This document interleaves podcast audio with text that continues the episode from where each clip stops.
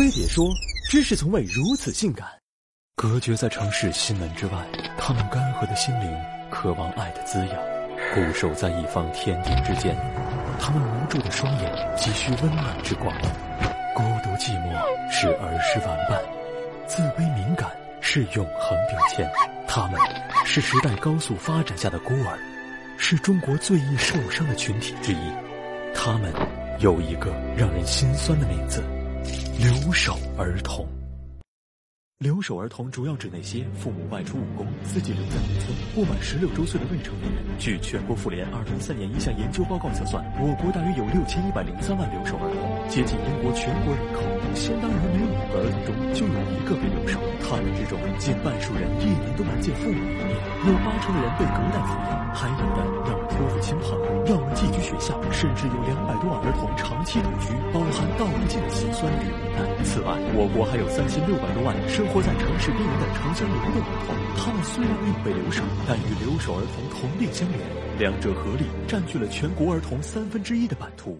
留守儿童问题的形成，主要和城市化进程有关。二十世纪八十年代中期，大量农村青壮年离开家园进城务工，形成波澜壮阔的农工潮，由此诞生了一批劳务输出大省。尤其在重庆、四川、安徽、江西。湖南和江苏六省有一半以上的儿童都被留守，而由于户籍制度的限制，农村孩子普遍有城进不去，有娘难相见，被迫留下守望家园。尽管留守儿童中不乏健康乐观者，但长期的监护缺失在他们的心中埋下了隐患的种子。斯坦福大学有调查指出，中国农村有超过百分之七十的留守儿童时常有烦躁易怒、孤独自卑等负面情绪，加上隔代教育普遍只顾衣食不问思想，对留守儿童的学习通常不管不问，学好了没人夸。学坏了没人骂，渐渐的也就演变成了不学无术。同时，农村落后的学校教育也无法提供针对性的教育和关爱，导致相当数量的留守儿童厌学、逃学、辍学，带着人格缺陷走入社会。而社会教育的匮乏，更加无法保障他们的人身安全。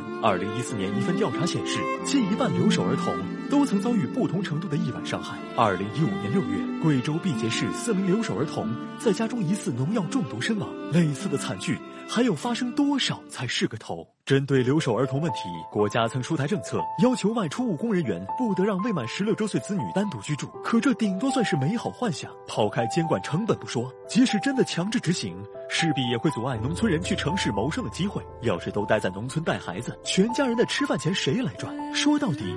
还是城乡发展的不均衡，导致了多数人不得不背井离乡，在城市打拼。加上户籍制度导致的人口流动限制，留守儿童问题的出现也就成了必然。这岂是通过一纸政策呼吁社会重视就能解决的？城市高楼鳞次栉比，直插云霄占领高地，轨道交通长驱直入，肆意横扫中原大地。何时实现现代化，那是不知道，却先让留守儿童失去了家园。这趟和谐号列车究竟何时才能开往他们的家？我想有个家，一个有眼里爸爸的地方，在我进步的时候，他也会把我夸。我想有个家，一个有温柔妈妈的地方，在我受委屈的时候。擦干我的泪花，爸妈困在了外面的世界，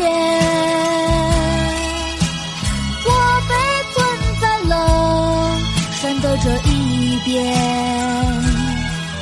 眼看冬去春又来，孩子又长大，不要再孤独，不要再辛苦。